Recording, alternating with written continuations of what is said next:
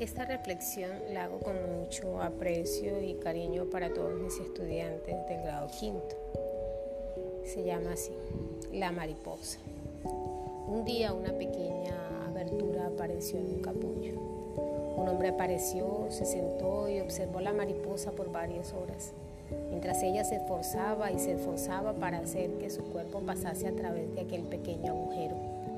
Llegó un momento en que la mariposa, después de mucho insistir en salir, dejó de hacer cualquier progreso.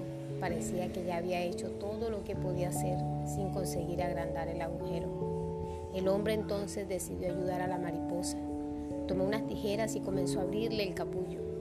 La mariposa entonces pudo salir fácilmente, pero su cuerpo era marchito, era pequeño y sus alas eran muy arrugadas. El hombre siguió observándola porque esperaba que estirara sus alas y saliera a volar, pero nada aconteció. La mariposa permaneció inmóvil.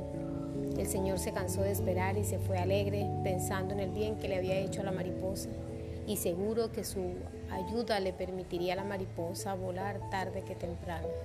Solo era cuestión de esperar. Pasó el resto de su vida arrastrándose con un cuerpo marchito y unas alas encogidas. Lo que el hombre con su gentileza y su voluntad de ayudar no comprendió es que el capullo apretado y el esfuerzo era necesario para que la mariposa pasara a través de la pequeña abertura.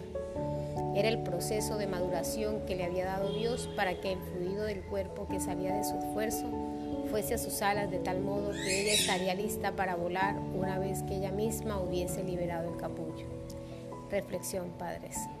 El esfuerzo es necesario en nuestras vidas, si Dios nos permitiese pasar por nuestras vidas sin ningún obstáculo, nos dejaría limitados. No lograríamos conocer, explorar, trabajar en las múltiples capacidades que nos ha regalado.